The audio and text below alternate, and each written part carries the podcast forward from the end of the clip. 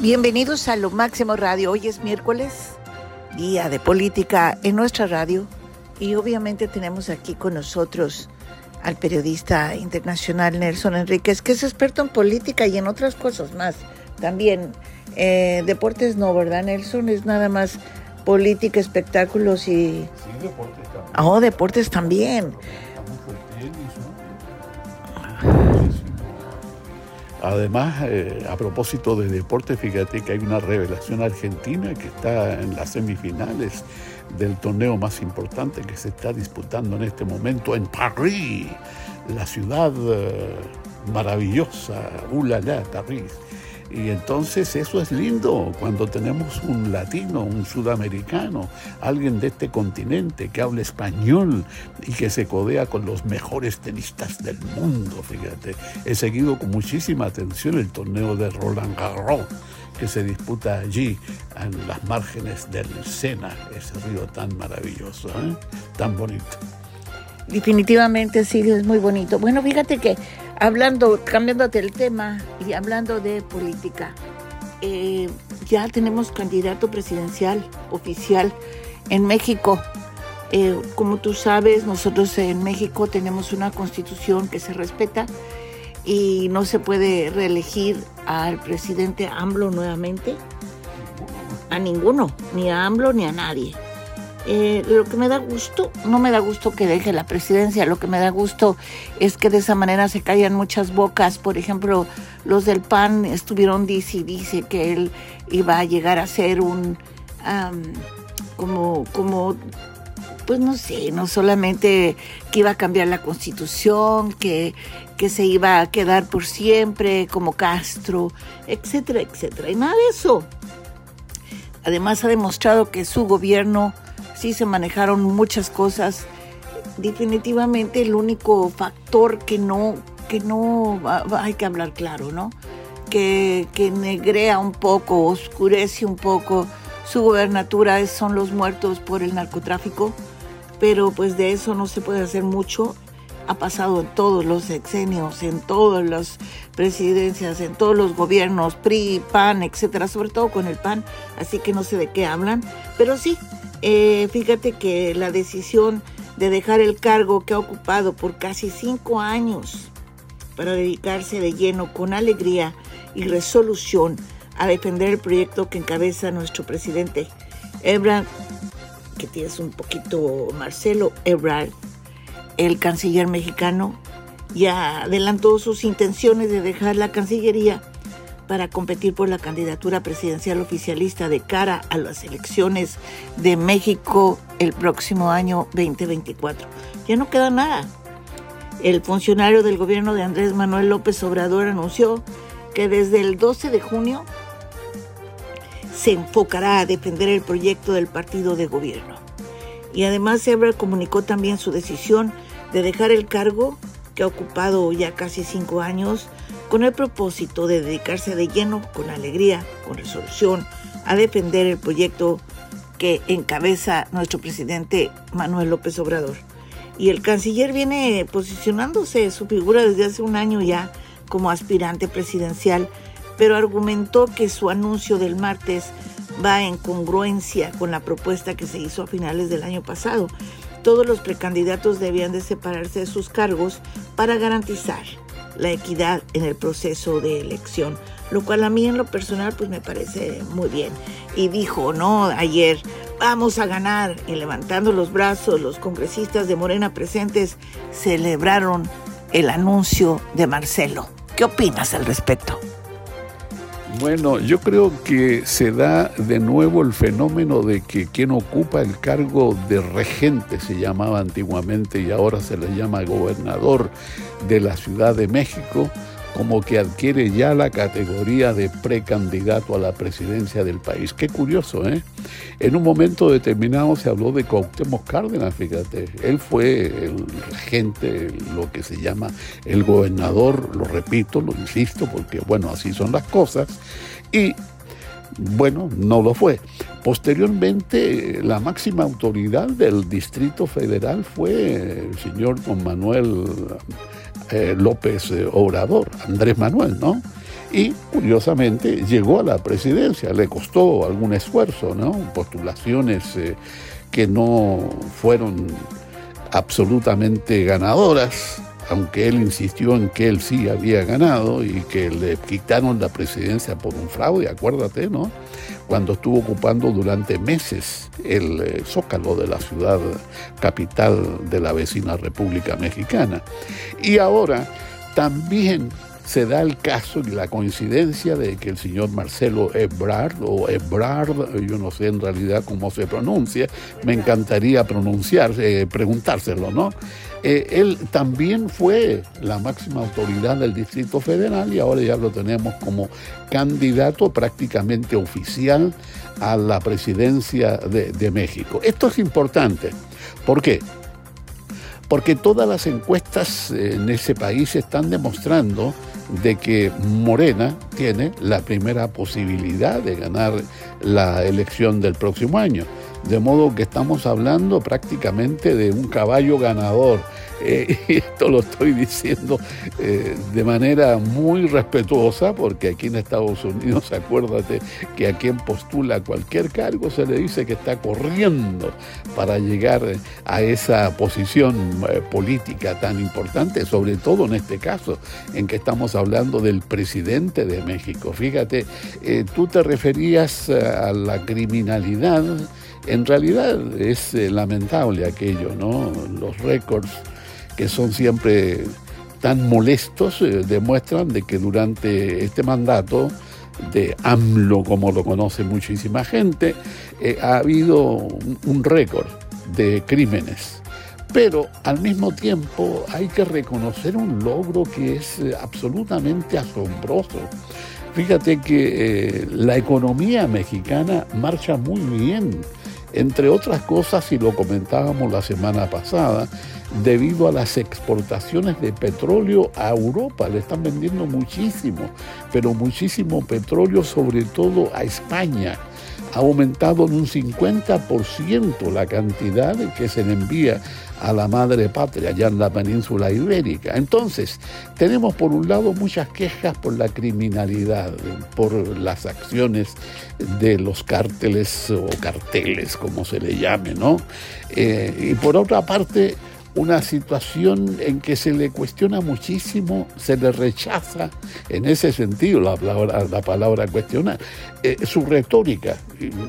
Diga lo que diga, como que no le gusta a la oposición la retórica del presidente López Obrador. Sin embargo, si uno ve el desenvolvimiento de la economía, que es un asunto tan importante porque la economía en definitiva se traduce en precios al consumidor, se traduce en abastecimiento normal de alimentos en un país donde se come. ¿eh? Están comiendo 24 horas en México. Cada vez que voy yo quedo impresionado. Por donde vayas ves gente comiendo en la calle, en los restaurantes, en sus casas, en todas partes se come. Y eso tiene que ver con la política económica, tiene que ver con la política financiera, tiene que ver con la política en definitiva. Y en ese sentido no se puede negar de que México está bien. Yo creo que eso explica de manera pero muy eh, rotunda la popularidad que tiene el presidente de México en estos momentos. El único que lo supera a nivel mundial en popularidad es el presidente Modi de India. Y después viene entonces eh, lo que demuestran las encuestas de popularidad de López Obrador. Por ahí va la cosa y ese es mi comentario. Interesante eh, tener eh, ya definido quién va a ser el candidato del oficialismo en la vecina República Mexicana. Definitivamente mencionaste algo muy interesante. Yo siempre me ha llamado mucho la atención que para que nosotros tomemos en Estados Unidos unas vacaciones familiares, pues necesitas tener ahora sí que una ronchita en el banco, ¿no? Y, este y otra ronchita en la casa con dinero cash para poder hacer o planificar unas vacaciones es muy difícil para nosotros definitivamente que, que vivimos al día prácticamente tomarnos unas vacaciones de familia, ¿no? Necesita, necesitas ahorrar, necesitas una serie de cosas, ¿no? Y en México no. En México este, comen todos los días en la calle, gastan un dineral, porque las cuentas del restaurante, yo eh, cuando voy a México me gusta ir de pronto a comer con amigos, etcétera. Oye, las cuentas salen prácticamente en 200, 300 dólares, que aquí no lo pagaríamos, ¿ok? Entonces dices, wow, y, estamos hablando, sí, se come estupendamente, se come muy bien, me encanta la comida mexicana, pero es un gasto bastante fuerte y lo hacen allá casi todos los días. Y todos los días están en la siesta y en el chupe y qué sé yo qué, ¿no? Entonces dices, oh, wow. Y las vacaciones, ¿no? Yo, yo llegué una vez a visitar a mi familia y, este, y me dijeron, oh, aquí están las llaves, ahí nos vemos, ya nos vamos a Acapulco. Pero ¿cómo? Si acabo de llegar. Sí, pero es que ya nosotros teníamos las vacaciones, que te vaya bien, ahí no, cuidas la casa, ¿no? Entonces te quedas así como, y toda la familia, y estamos hablando de, de que mi familia es numerosa, entonces, bueno, me voy a ir a visitar a mi otra tía. No, pues también se había ido quién sabe dónde, ¿no? A Querétaro, no sé dónde. Entonces, y no tienen dinero. ¿Cómo eso? Entonces, e, e, es impresionante. Yo creo que, hay muchos factores. Uno de ellos es de que existe el trabajo, ahora ya existe la ayuda al, abuelo, al de la tercera edad. Existe una serie de cosas que no se hacían antes. Eh, las becas para los que quieran estudiar, etcétera, etcétera, que tampoco existían antes. Entonces tú veías a un padre que se, que se abrochaba el cinturón y el ombligo y todo lo demás y decían, no, pues es que le estoy pagando la universidad al niño, ¿no? Y ahora ese gasto de la universidad es gratuita. Así debió haber sido siempre, porque un país educado es un país próspero. Entonces yo creo que sí, eh, Manuel López Obrador ha hecho muchísimos cambios positivos y eso se refleja, diría yo, en que si bien en el norte, como por ejemplo Coahuila, es un, es un estado priista, ¿ok?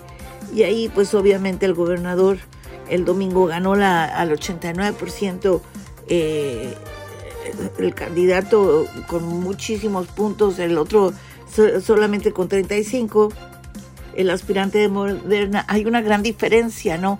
Entre el estado de Coahuila eh, o Zacatecas o otros estados como lo hay en el estado de México en donde por cierto hay muchísima más cantidad de gente y ahí, en ese, eh, precisamente ahí, Morena se consolidó como principal fuerza política del país al ganar este domingo la gobernatura del Estado de México, una victoria que ponía fin a casi un siglo de gobiernos del Partido Revolucionario Internacional, que es el PRI, institucional, perdón, que es el PRI, en, en una entidad más poblada de la nación y por fin se acaba esa, esa centenaria organización eh, que nos ha causado tanto, tanto problema durante tantas décadas, ¿no?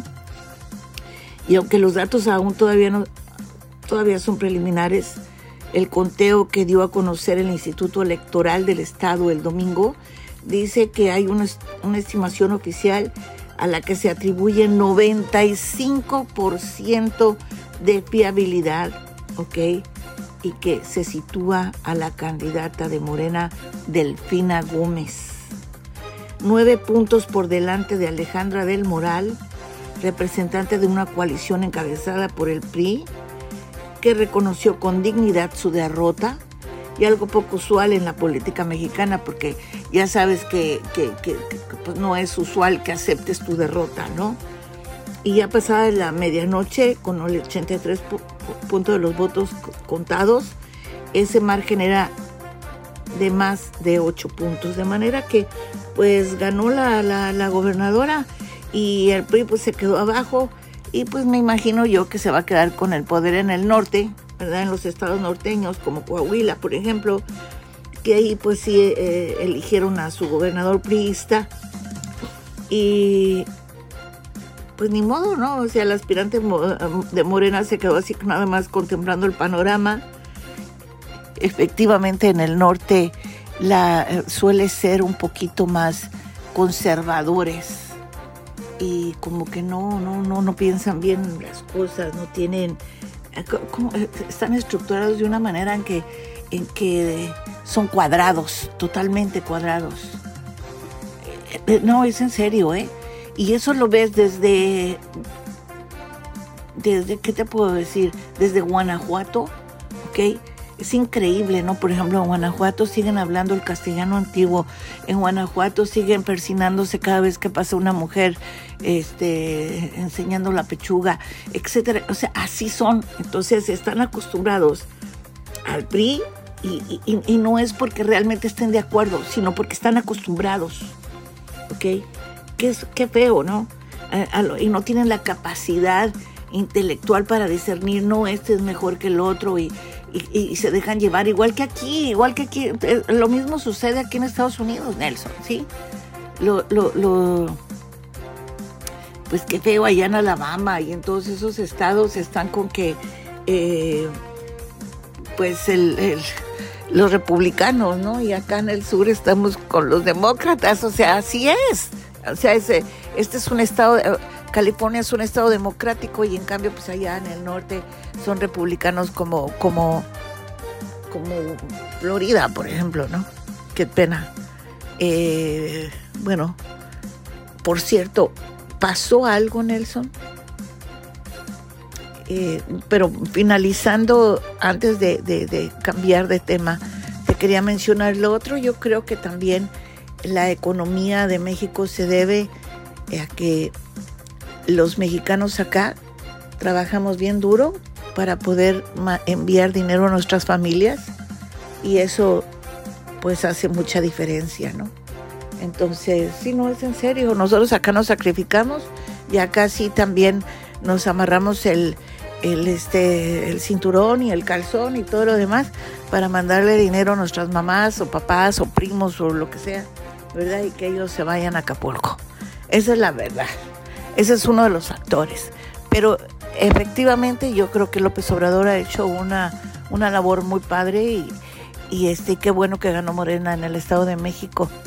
Cambiando de tema, te quería mencionar algo. Precisamente hablando de partidos, eh, Texas y Florida son partidos muy republicanos 100%. Pues desgraciadamente yo no estoy de acuerdo con con lo que hace o lo que dice eh, el gobernador de Florida. Me parece un señor tan, tan absurdo, no tan, tan ah, dice cada estupidez, pero y hace cada estupidez. Fíjate Nelson que no se sabe exactamente porque están haciendo una investigación quién llevó a Sacramento porque llegaron este fin de semana eh, varias personas tanto del estado de Texas como de Miami, llegaron varias personas a Sacramento, en su mayoría suramericanos de Venezuela, en donde se les prometió eh, que se les iba a dar trabajo, etcétera, etcétera. Desesperados tomaron el avión, se creyeron de esas mentiras y los colocaron en, en Sacramento. Quiero que sepas que esta no es la primera vez, ni tampoco me imagino yo, pero el gobernador de aquí, de California, se enojó mucho, pero mucho, y dijo que, eran bien recibidos. Pero sin embargo, no solamente eso, sino que además quiere acusar a los ambos gobernadores, al de Texas y Florida, de que se les mintió a estas personas de trata de blancas prácticamente, trabajar con seres humanos, ¿ok? Eh, y, algo peor todavía, ¿eh? Algo peor. Porque esto, o sea, ha sido como instigado por odio, ¿no? Em, y él, dice que es el segundo avión que llegó con migrantes a Sacramento este lunes. Y según funcionarios de California dicen que el transporte fue organizado y pagado por el estado de Florida Fíjate nada más que no solamente eso, sino que fue fletado este avión en Nuevo México y los dejaron en Sacramento a estos suramericanos. el Departamento de Justicia de California eh, se ha puesto en contacto con estas personas y dijeron que el contratista que opera el vuelo que llegó parece ser el mismo contratista que transportó a los migrantes la semana pasada y fue el eh, que llegaron el viernes. Y los migrantes que llegaron hoy llevaban documentos que indicaban que su transporte a California involucraba el estado de Florida. Entonces, obviamente, el gobernador está muy enojado, ¿sí? Y dice, el, el gobernador de California, demócrata Gavin Newsom, dijo en un comunicado que él y Bonta, también demócrata, se reunieron el sábado con más de 12 de los migrantes y Newsom añadió que su oficina y el Departamento de Justicia de California estaban trabajando juntos para investigar las circunstancias en torno a quién pagó el viaje del grupo y si los individuos que orquestaron este viaje engañaron a alguien con falsas promesas, que es, que es evidentemente que sí, han violado la ley criminal, incluyendo el secuestro, Nelson. ¿Qué opinas al respecto? Muy interesante. Bueno, bueno, bueno. Realmente ya a estas alturas eh, casi nada sorprende en materia de cómo se ejerce la política aquí en Estados Unidos. Eh, primero fueron buses enviados eh, sobre todo a Washington, D.C. y a Nueva York, desde Texas y desde Florida. Ahora ya son aviones y la pregunta pertinente es, para embarcarse en vuelo acá en Estados Unidos se exige lo que ahora se llama el em, Real ID, que es eh, una certificación de parte de los eh, departamentos de vehículos, que son los que otorgan las licencias de conducir, y además de eso los eh, carnets de identidad a los respectivos ciudadanos de cada estado. De modo que si no tienes el Real ID para poder embarcarte, debes mostrar por lo menos un pasaporte vigente que obviamente exponga tu identidad, tu origen, tus nombres reales, eh, tu huella de identidad, tu rostro, etcétera, etcétera. Entonces, eh, junto con investigar el financiamiento de estos eh, vuelos que han llegado hasta Sacramento, la capital de California, también habría que investigar el procedimiento para legalizar de alguna manera el embarque de esos inmigrantes. Esto demuestra simplemente de que existe una sofisticación, ya no son buses, tienen tanto dinero quienes se patrocinan estos actos deleznables porque prácticamente implican tratar a la gente como algo desechable. No los queremos aquí y los mandan a que se vayan a otro estado a ver qué pasa, a ver de qué manera van a recibir asistencia pública, van a recibir la limosna de los respectivos estados para sobrevivir. En realmente es eh, censurable, ¿eh? realmente es eh, feo, por decirlo en una palabra muy simple, pero es una manera de hacer política, sin ninguna duda, porque así como algunos estamos condenando lo que hacen los gobernadores de estos dos estados, Texas y además de eso Florida, recordemos que acá en Estados Unidos hay gente que los aplaude, sobre todo en el caso de Florida, cuyo gobernador está haciendo una campaña bastante intensa como precandidato a la presidencia de Estados Unidos, me refiero al señor Ron DeSantis o Di Santis, porque no se sabe. Se le está criticando y fíjate que esto es curioso, ¿no? La anécdota introducida en la política, el chiste de que ni él sabe cómo se pronuncia adecuadamente su apellido, si es de o di, porque dicen que lo ha pronunciado de las dos maneras. En algunas ocasiones es Di Santis y en otras es de Santis. Entonces, si no se pone de acuerdo respecto a su propia edad, perdón, identidad, identidad, repito, se especula que cómo se va a poner de acuerdo entonces en de qué manera dirigir a todo un país. Es la gran crítica que se le hace. Pero esto de que hay tantos candidatos, eh, precandidatos a la presidencia por el Partido Republicano, es un asunto que deberíamos analizar por separado otro día. Me fascinó la posibilidad de que habláramos hoy de México, fíjate. Y redondeando aquello, quiero recordar un solo dato, un solo dato, un solo detalle que tiene que ver con la fortaleza del peso. Fíjate, el peso en un momento llegó a financiar al dólar en más de 21, más de 21 pesos por dólar. Y ahora está creo que alrededor de 17, ¿eh? de manera que es a nivel mundial el peso mexicano la moneda que más se ha valorizado, figúrate. Es un signo de lo sana que se encuentra la economía en el vecino país. Pero, como tú señalas, todo esto es también un reflejo de las remesas, ¿eh? que suman miles de millones de dólares, que llegan no solamente desde Estados Unidos, sino también, acuérdate, desde Canadá hay mucho inmigrante mexicano que está trabajando legalmente en Canadá.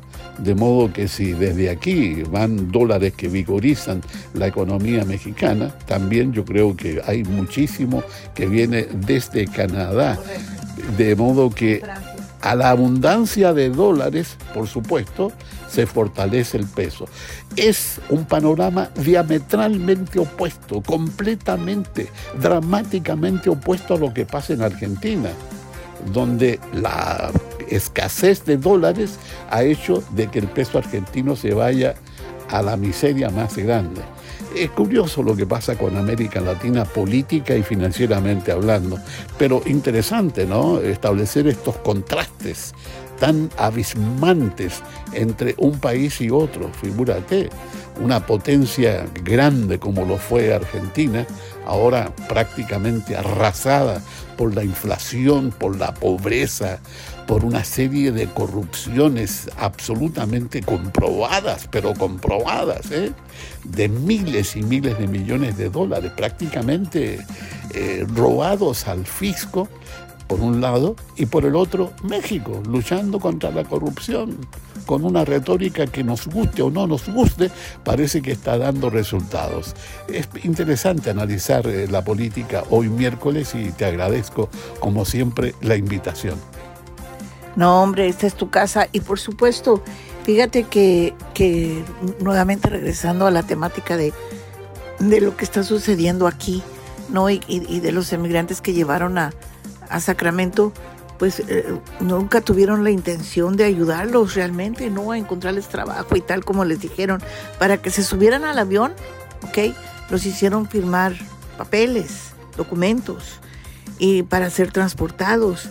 Así que pues abusaron, explotaron, manipularon eh, a estas personas vulnerables que esperan y sueñan con un trabajo y que les, eh, les prometieron que le ayudarían a encontrarse no solamente trabajo y después los dejan abandonados en Sacramento. Es una, es una pena. Esto de verdad sí es, parece, parece una pesadilla. Imagínate todo lo que esos suramericanos dejaron atrás. Pero ¿qué te parece? Si mañana regresamos con este punto y sinceramente a mí también me dio muchísimo gusto que, habláramos de México, eh, no solamente porque me, me, interesa y me incumbe la política en México, sino porque además eh, yo creo que sí se ha visto un cambio de la cuarta. muchísimas gracias, hasta mañana y esperemos que mañana nos acompañen también para poderse continuar con estas interesantes conversaciones. Que la pasen muy bien. Recuerden que el día de hoy tenemos un programa de Pepe Arispe eh, y es a las 7 de la noche. No se lo pierdan porque él siempre es muy interesante. Me encanta el psicoterapeuta Pepe Arispe. Que tengan un excelente día. Sigan escuchando la música porque la música es medicina para el alma. Muy buenas tardes.